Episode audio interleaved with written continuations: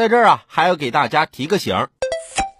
公安部刑侦局副局长童碧山介绍，依托打拐 DNA 系统等，团圆行动已经找回失踪被拐儿童八千三百零七名，其中孙卓和福建涛都是通过 DNA 比对找到的。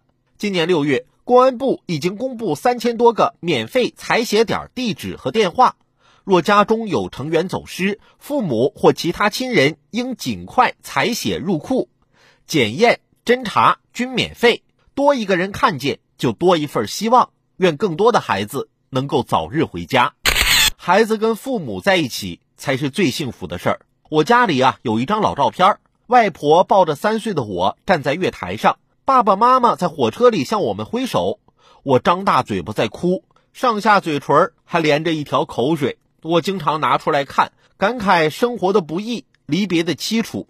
直到有一天，外公告诉我。